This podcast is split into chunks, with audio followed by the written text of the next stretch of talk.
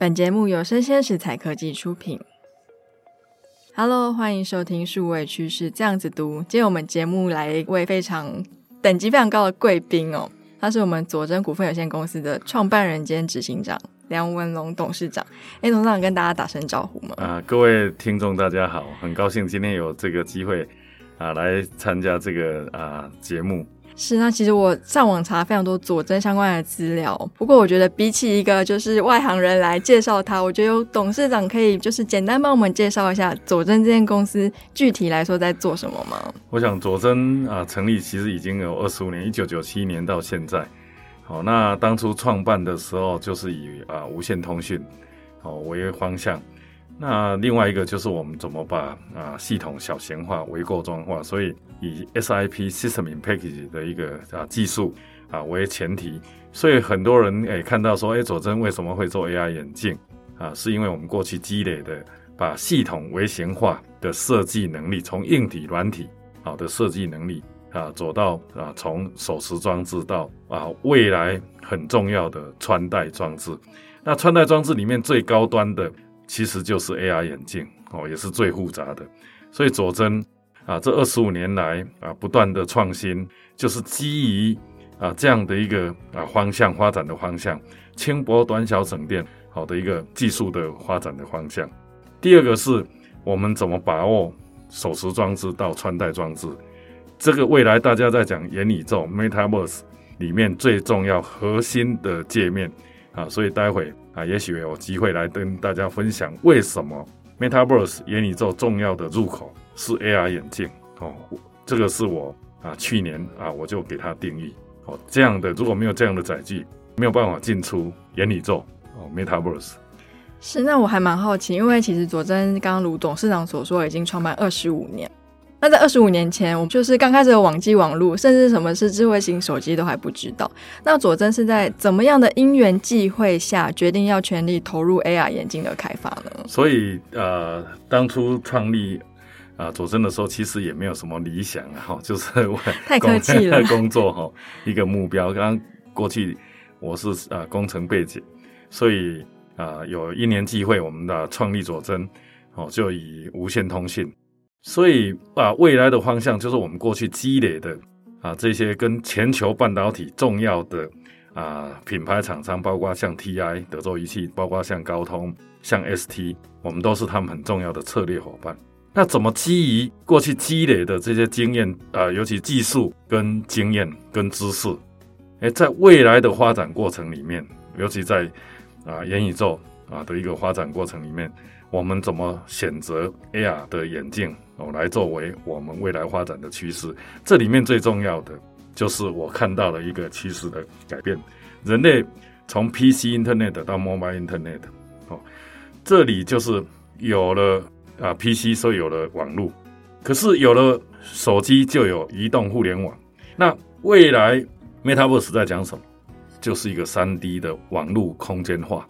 那要讲三 D，讲网络空间化，如果没有一个载具界面，能够呈现三 D real 三 D 的 object 在现实空间里面，你是进出不了。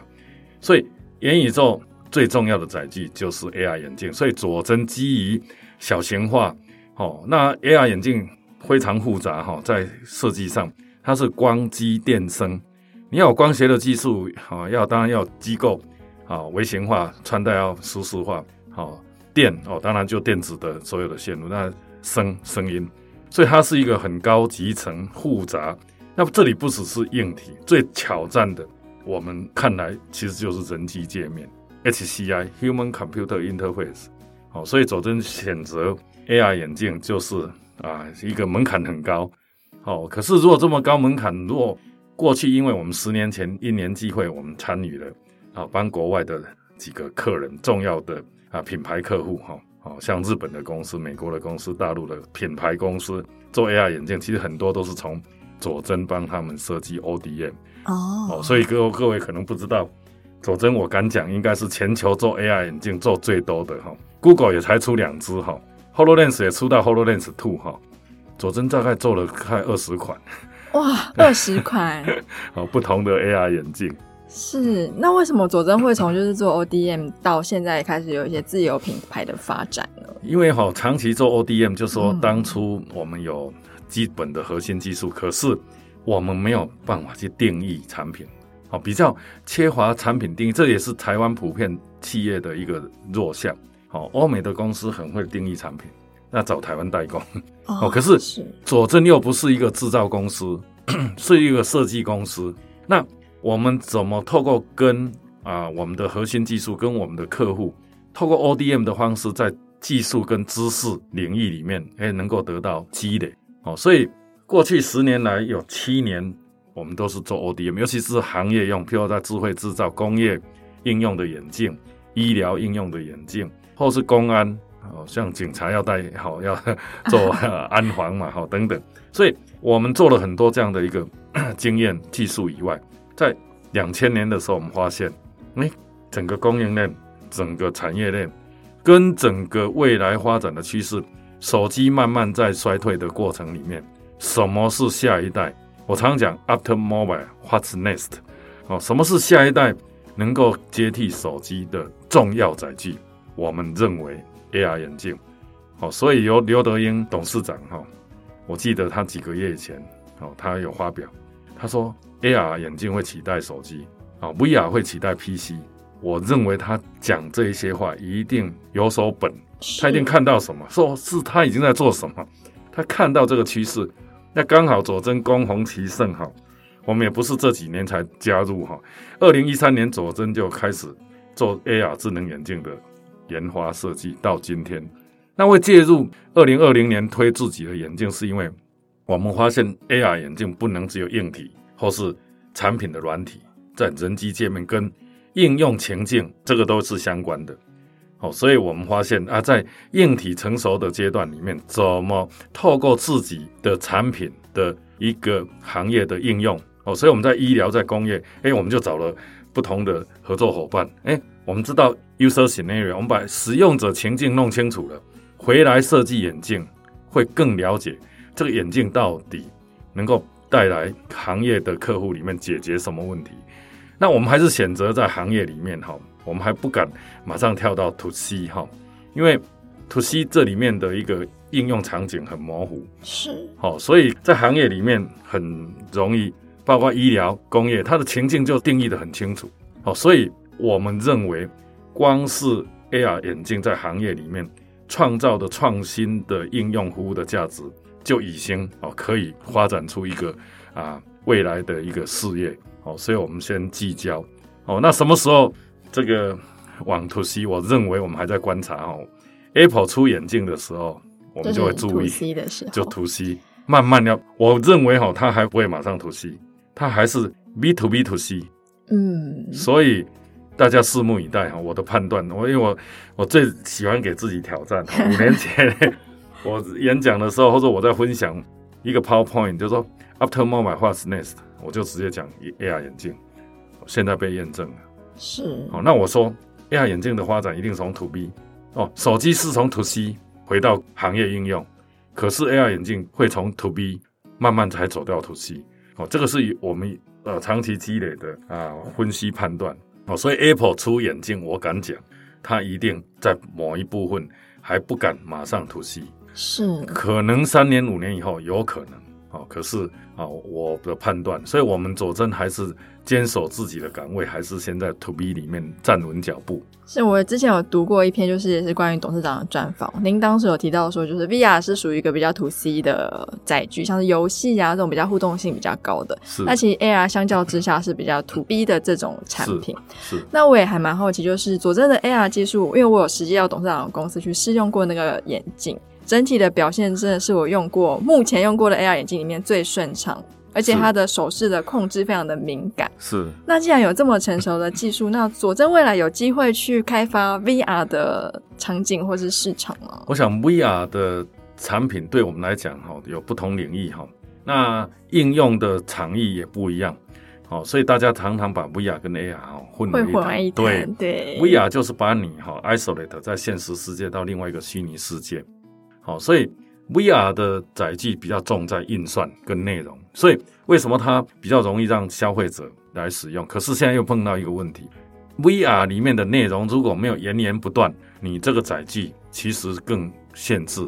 好，那 AR 反而不会受到这样的一个限制。好，所以我们在看这样的一个一样是 AR 或 VR 的载具或是产业的发展，佐证还是固守在 AR。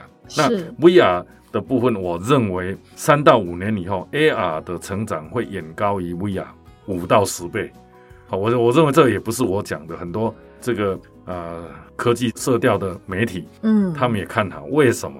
人还是必须活在现实世界里。没错。那因为我之前有听那个董事长有提到说，所以说现在佐证的 AR 比较专注在 To B 市场，那其中就会有很多专业领域分流的应用嘛。那不知道现在目前佐证比较常合作的领域有包括什么样的领域？呃，在我们在 AR 里面哈的、嗯、呃应用的领域包括智慧制造，是，那还有智慧医疗，这两个是我们长期比较经营的。那尤其在 COVID-19，哦，以前哈大家对 traveling 对出差啦，好像觉得这个理所当然，好像就是很，可是两年前因为三年前因为 COVID-19，造成人类已经开始。习惯数位网络，哦，以前哦，像我们这种年纪哈，老实讲，以前我也很少用 FB 哈。我记得我开我 FB 是啊，两年前刚好我们台湾，我我很记得日期五一八哦，那时候哎刚好要哦要管制了哈，嗯，所以我在家里就啊把 FB 开起来，哎，我就把我们公司的产品开始在 FB 来连接，跟人家来做分享互动，哦，所以。COVID-19 来的时候，让人对网络更依赖。可是，网络的依赖，我认为不是透过现在的手机、平板电脑，因为它都是二维的，哈，叫做平面显示器。好，那未来要做到什么？能够及时的连接互动。所以，AR 眼镜带来的是一个颠覆性的创新。好，它不是啊说啊平面显示器，我从两 K 到四 K，好，它是完全是从当然，这里面有还是技术是演化而来的，可是它跟现在的显示器带来的应用的价值，会反而啊会啊比现在的平面显示器做不到的，这叫做颠覆性的创新。是，那我想要请刚刚帮我们举例一下，就是我很比较难想象说，像智慧医疗这一块要怎么样跟 AR 眼镜做实体的场域运用。对，所以我刚刚讲说要及时，嗯、所以工业也一样哈，我突然设备下档了，我不能出差了。不要说跟客户，光是你看台积电有多少厂，鸿海有多少厂，这些要光是要跨厂区，而且要台湾到大陆，大陆跟越南，我们可以透过 AR 眼镜能够及时，就像你专家的眼睛就到现场，好，VR 不是哈，AR 才有办法做到这一点，好，所以我们在这里就可以告诉大家说，已经在所谓的远程协作系统上面，透过 AR 眼镜来解决这些制造。哦，工业制造他们目前的困境。第二个，在医疗更是不得了。我我个举例来讲，是好人类哦，医疗好的发展更是封闭哈，技术更是封闭。哦，那又是慢慢的演化。哦，那也许也是 COVID-19。你看哈，我们在讲演技医疗，其实演技医疗跟远程协作有什么两样？是一样的技术平台，一样的载具，只是内容的服务对象不一样。好，一个是在修机器，一个是在救人。哦，所以一样，你要及时性啊，你抢救的是一个及时性。就我工厂因为生产产能，我设备下档了，那它下档越久，我的损失就越大嘛。对医疗来讲更重要，而呃，救人都是抢时间的。所以其实大家不知道，二零一八年基隆消防局跟基隆长庚医院就是佐真去做的。当初陈文进院长当基隆长庚医院的院长啊。一年际会，我们认识了。我说，智能眼镜最重要的就是释放双手，第一视角。好，所以我们就先挑最难的救人呐。好，所以基隆消防局，你只是发生事故的现场，好，救护人员到现场，嗯，哎，就可以马上连接远端的医师，他的手机、平板电脑，哎，就等于说你把医师好像带到现场一样。是，好，这个就是 AR 眼镜能够带来的在医疗。那另外一个。我们去年我们的啊，我们设计给美国的一家公司哦，它的产品得到美国 FDA 的认证，是手术导航。手术导航，什么叫手术导航？哦，医生以前在做手术的时候，都要透过医疗影像，你要去照 CT 啦、MRI 啦、X-ray 啦，哦，去做检查嘛。检查了完了以后，医生在自己的判读，这些都是 analog 的，哦，都是经验知识。是，哎，我们怎么透过 AR 的载具，怎么让医生，哎，不管是你资深或是之前。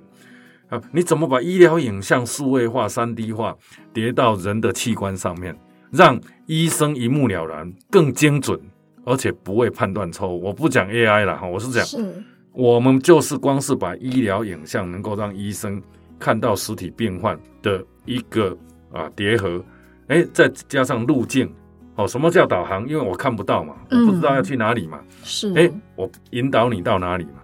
这个就是未来的精准医疗里面很重要的。那佐真啊，是啊，四年前我们帮美国的一家公司叫 Inside Medical 是哦设计了一款 MR 眼镜，也透过啊他们在美国 FDA 的认证，现在已经开过一百刀哦，一百刀，哦，还蛮多的，而且是实际在医院里面执刀，不是临床啊，都是临床，而且是实际啊在不同的医院里面哦已经开过。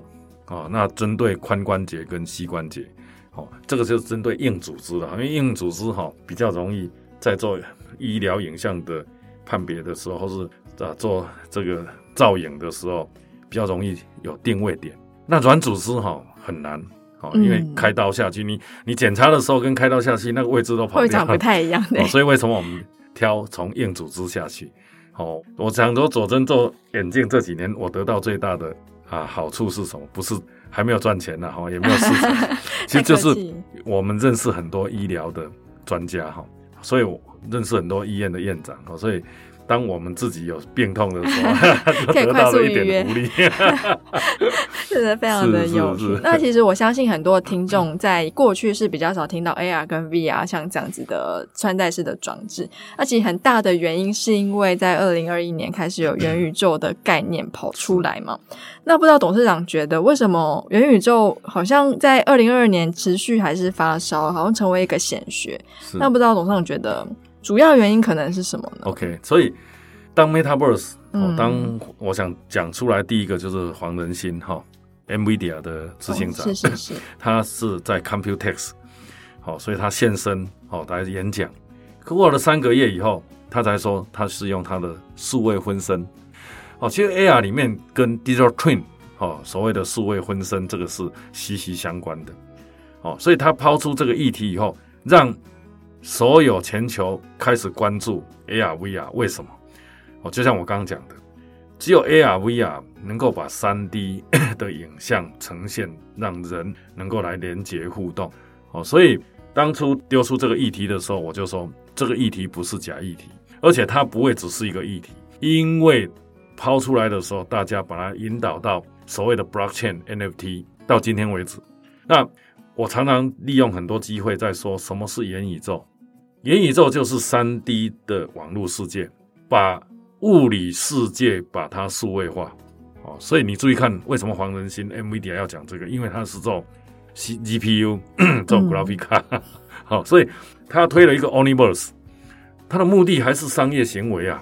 哦，只是元宇宙这个名称，诶，他已经找到未来继手机以后的愿景，所以。我常讲，元宇宙是科技巨头在执行下一个数位殖民。什么叫数位殖民？我们现在被数位殖民了，被 Apple 啊，Apple，嗯，对不对？那这些科技大厂，它要看到出路。所以，当我们看到这样的一个趋势来临的时候，我们判断这不是议题，这已经是有计划，而且有手本的，基于不同的技术。所以，元宇宙被谈起来是很多技术。到现在成熟，而且产生了融合交汇，包括半导体的技术，好，半导体的制程，包括 AI，包括 Blockchain，最重要是什么？有 AR、VR 的载机出现了，嗯，而且成熟，而且慢慢成熟。嗯、我想我们做十年了，十年前跟现在完全这个不可同日而语啊！你到我公司，你会看到像 AR 眼镜的博物馆、啊、哦，你去再看我们，不要说十年前，看我们五年前做的东西，你现在看的说，哎，怎么会去设计成那个样子？所以这代表科技的演进是越来越快速的。所以 Metaverse 就是 diverse 哦，diverse technology 就多种技术的融合，哎，产生了一个愿景。我觉得就是只要这个愿景方向是正确的，是。那为什么大家说，哎，它会不会是泡沫啊，或者说假议题啊？嗯，是因为我们把它误导了。好，为什么误导？大家都在讲 NFT，是。哦，大家在讲去中心化，可是大家有没有去思考一个逻辑？没有一个载具，没有一个硬体载具平台出现的时候，你光有内容，你怎么来进行连接交互？好，更不要讲交易跟经济。好，所以我说，没有手机怎么会有移动互联网？啊，没有手机怎么会有 FB？所以各位注意看，有电脑就有 Google，有手机才有 FB，这是代表什么？那我们在讲元宇宙要进到三 D 的网络世界，你没有 AR、VR 的载具，你人类怎么进出虚跟实的世界，能够在里面自由穿梭？最后，我用一个结论哈。元宇宙其实就是一个数位科技的演进，也是所谓的整个 computing platform 的演进。好，它不是凭空出现元宇宙这个名词。好，它未来就是要朝向啊，我刚刚讲的，连空间都可以被数位化，嗯，可以被传送化。这代表什么？我们两个在不同空间，我们还是可以面对面的。诶，也许你在我面前是一个虚拟的。你的分身是就是 digital twin 嘛？嗯，哦，只要我戴眼镜，好，那我在这边解释一下。有人问我，说：“诶，为什么要戴眼镜？” 我说：“任何的一个虚拟的成像，如果没有介质，它是不可能成像的。哦，所以大家都说浮空投影，那浮空投影只能固定在那里啊，对，没有办法移动，没有办法移动啊。嗯，哦，所以我我我五年前我就在讲说，也对台湾的面板。的大厂，我就在呼吁说，大家要小心。AR 眼镜里面只有零点四五寸、零点五寸的两个 micro display，让你看到一百二十寸，让看到一百五十寸，那你要去做那么大的面板做什么？所以我刚刚讲说，为什么会产生颠覆性的改变，在人的生活啦、教育、娱乐，甚至工作，我们走在路上很多看板嘛，广告看板嘛，那会不会很耗电？很耗电啊？嗯，哎，很贵啊！哇，那个一面，可是。这些看板的目的是什么？给人的眼睛看的。所以，当他把它广告的内容把它数位化，丢到透过眼镜的界面丢到人的眼睛。当然，这里还有一个技术比较难的，就是空间的运算定位。哦，就是所谓的实验。你要把信息叠在该叠的地方。如果这个技术也成熟了，我们人类需要广告看板吗？不需要。你走到哪里，信息都自己跳出来。对，哦，所以什么是 A 啊把信息放在该放的地方，让你一目了然。好，所以我们在追求的目标就是希望 AR 眼镜是 enable human capability，眼镜是来增强人类的功能。比如我你看不到的，我让你看到；你不懂的，我让你看得懂。我们叫做什么？看到即辨识，嗯，辨识即理解，理解即互动。哦，就这六个字。哦，光是要达到这个六个字，如果这个六个字没有办法实现。你谈元宇宙其实是空幻的，这也是学到非常好的一课。因为不瞒董事长您哦，就是我跟学文大哥之前有写过一本书。其实我们觉得元宇宙这个概念，这个时候被丢下来，很大的原因是因为目前的数位经济已经走不太动了。我们可以发现到，手机好像已经没有什么推陈出新的新功能，上面的应用好像就永远是那一些。那立基在这样子的智慧型网络上，不管是嗯、呃，我们常听到的 AI 医疗什么，好像都已经受到一个局限性。是。那元宇宙其实这个概念非常漂亮，是因为它是一个全新的架构。从讯号端到它的载具端，已经不是我们熟悉的智慧型手机，而是像是眼镜这样子的东西。是。那接下来它的下面的应用，其实就像是我们常听到的 Decentraland 那种虚拟土地啊，是，是 NFT。对。可是因为中间这一块目前的推广来说，像我们的智慧型手机，一年平均是卖十亿只嘛。是。刚起步才一一两千万只，对对对，不到两千万只。是，那因为刚起步的状况下，我们后面的应用就马上就出来了。那所以当然对使用者来说会有点，嗯，怎么会这样子？好像泡沫化了。那他们也觉得很奇怪说，说其实我就是在我的手机里面看着一些图档，那可能就像我们以前玩游戏种田那样，可能就是一块土地，是。对我们来说好像很远，是。但是如果这样子的概念再配合上 AR 这样虚拟实境的这种叠合在我们的现实空间中，其实它的意义就完全不一样了。所以我们回想一下哈，是我们当初。Walkman 哈，我想以我们的那种年龄，哇，对啊，Sony 是 dominate 整个全球市场啊。可是 iPad 一出现，它完全被取代了。各位，我们有没有记住？我们去日本旅行的时候，我记得我第一次去买一台 Sharp 的录影机哈，手持式的，而且是带有荧幕，以前都要瞄着这个这个这个视窗哈来看，哎，它就可以这样。哇，那时候一台五六万块啊，我们就买回来。当我在拍的时候，所有的人都注目在我的身上，所以。各位，如果说去想这件事情的时候，现在想说，哎，为什么元宇宙丢下来，大家没有办法马上 catch 到？哦，可是这个科技的演进，那包括像数位相机，你看哦，以前人手一机，现在都被手机取代了，根本就数位相机的工厂全部连柯达百年的都消失了。所以，我们不可忽视。我常讲，不要忽视一个新的名词出现，好，就是另外一个新的时代的开端。另外再讲元宇宙，never happen，unlimited imagination，它充满无限想象，所以人一定要有未来的愿景，有愿景才让人有动力。只要是往正面的方向哈，往对的方向，往正面的方向的发展，科技本来就是要为人类来提供服务的。哦，所以我们为什么做眼镜？人家问我说啊，你做眼镜的目的其实不是做眼镜，是。我们怎么透过这个眼镜，让人以人为本，好的一个核心来推动元宇宙？这个是很切实的。好，因为元宇宙不是在讲虚拟的，一定要把实体的人涵盖在元宇宙里面，让实体的人在这个物理空间、跟虚拟空间、跟数位空间，所谓虚拟空间就是数位空间。好，那我们处处的世界就是实体的空间，所以。怎么让人在虚的跟实的里面能够自由穿梭？我常讲哦，有些物体哈，把它虚拟化以后更有价值。可是有些物体你一定要实体，你不可能统统把它用虚拟体取代。哦，所以我们在想，我们在发展这个过程，元宇宙包括载具，你要让人家感觉到温暖的，它不是一个一个一个科技的一个玩具，它怎么带给人类在食衣住行娱乐？哦，你看我们为什么做医疗？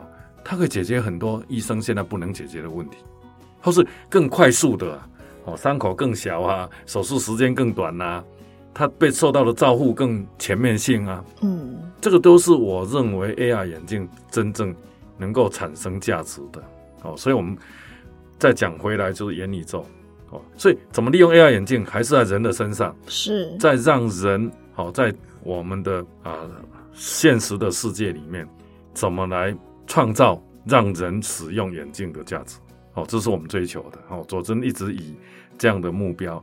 好，那再回过头来看，说我正在推动一个叫工业元宇宙。工业元宇宙是什么样的？所谓工业元宇宙，就是说，哎，在行业里面的应用。我们先不要再讲说啊，消费性的哇，这个 NFT 啦，虚拟土地啦，我们回来看看我们的产业，光是 AR 眼镜、VR 眼镜。带给产业的升级，我们在讲数位转型，AR 眼镜绝对是数位转型最好的界面跟工具，因为你要接触的都是数位内容。好，所以我们再回来谈这件事情的时候，为什么我这样说？我要推动一个工业元宇宙，因为这里的场域，哦，从怎么协助我们传统的产业让它升级，这里就是靠 AR 眼镜，或是靠 XR 的元宇宙 XR 的这样的一个平台。我们可以让传统产业快速的跳升，快速的转型哦，这里很重要嘛哦，生产力。你看哈、哦，我们 AR 可以做什么？我举例来讲，你现在的劳工很容易移动嘛，哎，我才训练一个月他就跑了嘛，哦啊，要劳工短缺嘛。可是我光是要教育训练他上产线，教育好了，训练好了又跑掉了，这是很困扰，所以你的生产力就没有办法提升了。可是你透过 AR 眼镜把 AR SOP。你不管你今天第一个报道的，今天才报道的，你只要他会戴眼镜，他在组装的时候，他就教导你，这就 SOP 嘛，哦，所以你根本就不会做错，你只要照着眼镜里面的图片做。所以你看哈、哦，我们就不需要有资深的人。那另外一个思维转型很重要，现在老一代的，我们有他有很多知识经验，他怎么传承？要把它数位化。可是我们新一代的人，我常常讲以前哈，我们都讲十年磨一剑，我现在要透过 AR 眼镜，让你一年磨十剑。我觉得这个观念一定要改变，我们的教育观念也要改变。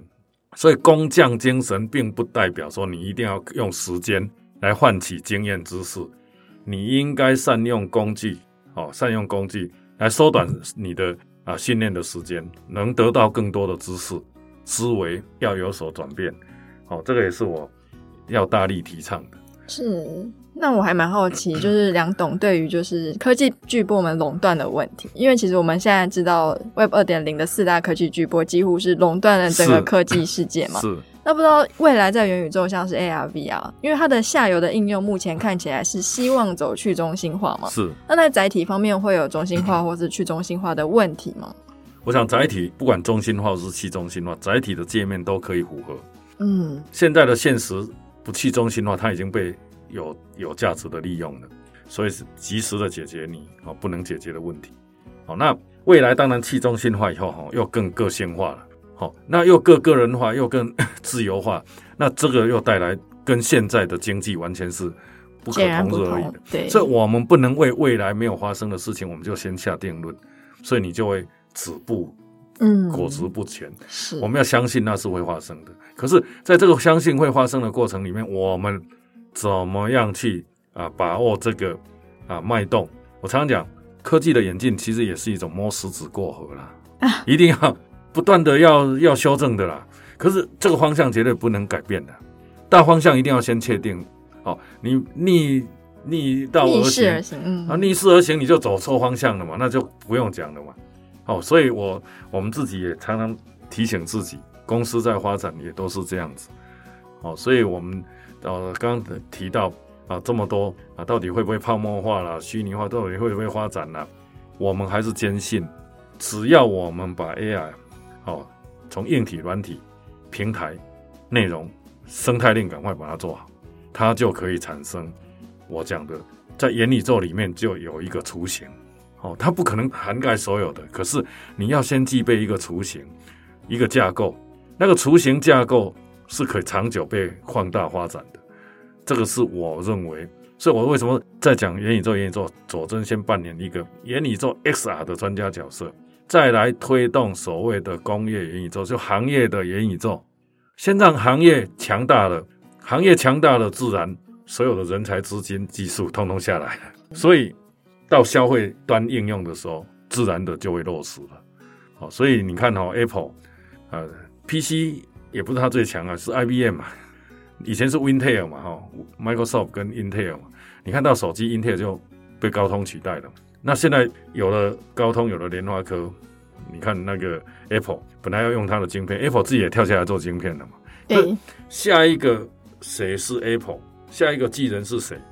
哦，我不敢讲哈，我也不知道是谁，真的，可是就是因为这样子才有机会嘛。对，若已经被他们都 dominate 了，大家就都不做了。对，所以你注意看，现在在抢这些科技巨头在抢的 Metaverse，好，Metaverse，各位，我刚刚讲数位殖民，我们的商机在哪里？好，他为什么要推元宇宙 这个产业愿景？其实元宇宙在抢的是 PC 跟手机的时间，不是真实世界的时间。真实世界时间就是真实世界。嗯可是为什么要抢 PC 跟手机的时间？你看哦，你一天用你的电脑用多久？用你的网络，用你的手机要看多久？你看多久，商机就有多久。所以你注意看，YouTube 五年前根本就没广告，你现在打开 YouTube 先广告。好，所以我在讲说元宇宙，大家不要小看这些科技巨头在抢的，就是取代 PC 跟取代手机。好，取代 PC 跟取代手机在人。使用的时间，那个就是商机。谁先抢到这个商机？嗯，好，所以我们也在布局，我们也在结合我们的生态，大家要不要一起？好，先往这个方向来走。是因为我从之前，我因为我在踏入就是跨域科技与人文这件事情之后，我有去参观过非常多的，不管是穿戴式载具啊的一些呃厂商，或者是试用他们的东西。那其实那时候我就有一个疑问。今天假如说有一个非常成熟，像佐真这样子做 AR 的载体眼镜这么成熟的公司走在前面了，为什么台湾有非常多的新创还要重新再走一样的路？我大概从一两年前就一直有这样的疑问，所以刚刚听到梁董事长说要组织像这样子一个台湾的生态系，我觉得非常的感动。是是，是，因为我相信它会让非常多年轻人走非常多的冤枉路。是，是，因为您的技术已经这么的成熟了。那假如说今天的团队有兴趣，大家一起组织一个生态联盟，其实要打起团体战还是比较好打。所以我一直在在呼吁哈，我们的政府也好，或者是民间企业，台湾其实有人才，也有很好的产业链，可是台湾就是没有组织。好，对 XR 这件事情，不要说元宇宙哈，对 XR 跟对 AR、VR 这件事情，很多企业不关注，甚至政府没有看到。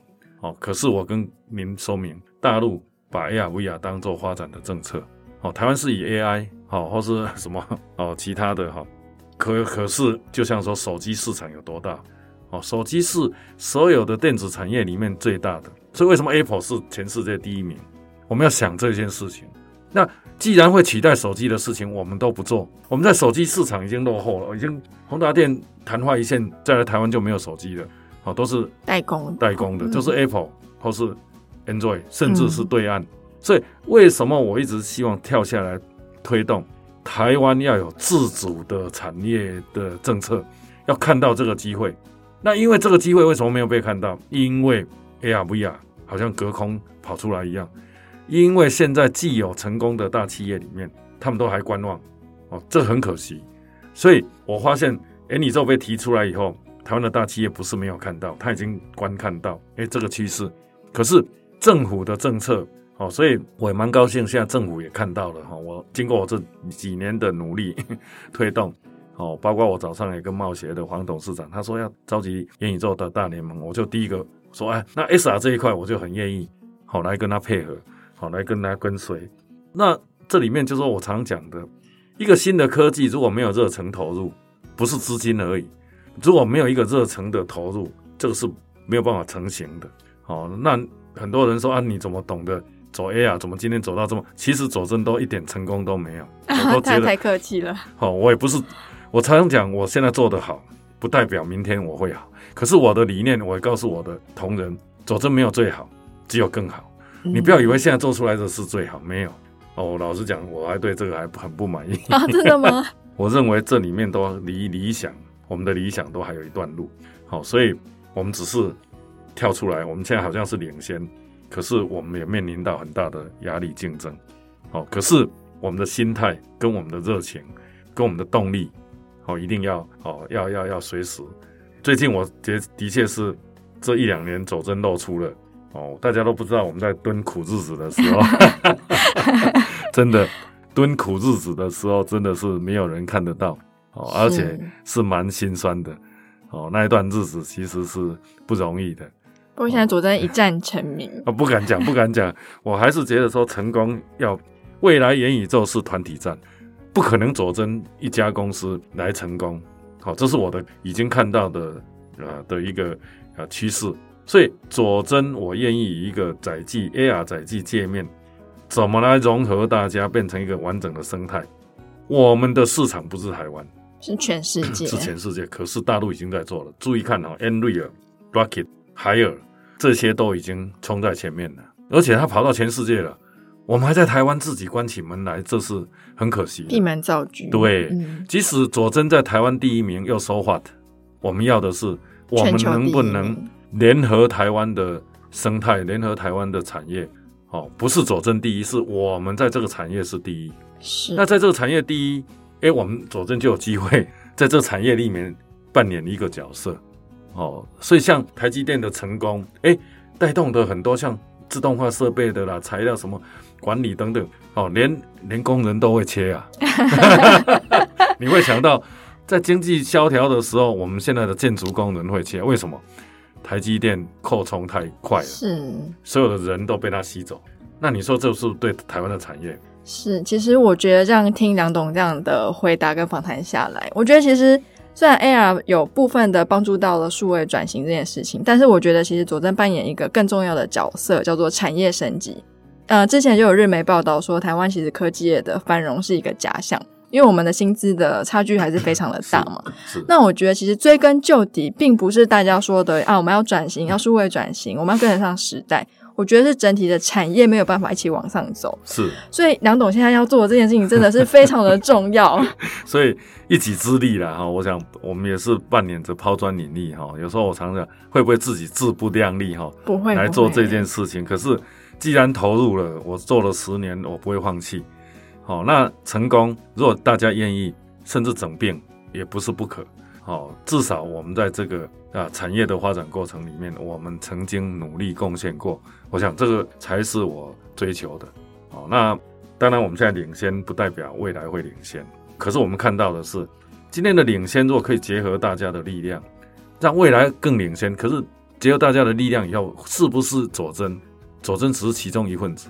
说话有什么不是不好啊？所以我的自己创业的过程里面哈，我我没有办法像一个大企业家哈，然后当然我蛮尊敬像郭台铭先生啊，或是那个张忠谋先生，他们真的是很伟大的企业家。可是我们的意志跟 vision 哈，好，虽然我们的规模没有那么大，可是我们的意志跟 vision 也不能没有了哈。我想能够比较的不是资产，好，是我们还有那个意志跟这个这个这个。热忱的动力，哈，是这个是我们可以自己好自己来营造的，好不必求外面的资源。我觉得我已经看到台湾的下一座护国神山了。希望希望大家努力，是是是是。那今天非常高兴的邀请到我们的梁董事长来跟我们分享。我也很高兴哈，有这个机会能够多分享。好，那当然我的见解对不对哈，我不敢讲，只是我很愿意在这过程里面哈的这个这个。AR 发展的过程里面的一些啊看法哈，个人的看法，好提供给大家分享。那也希望啊未来啊很多的机会哈，能够看到台湾的元宇宙的 XR 的发展。哦，那谢谢今天给我这个机会，能够来跟大家分享。也谢谢主办单位哈，给我这个机会。也谢谢大家的的这个聆听，谢谢。谢谢董事长，谢谢，拜拜。谢谢，谢谢。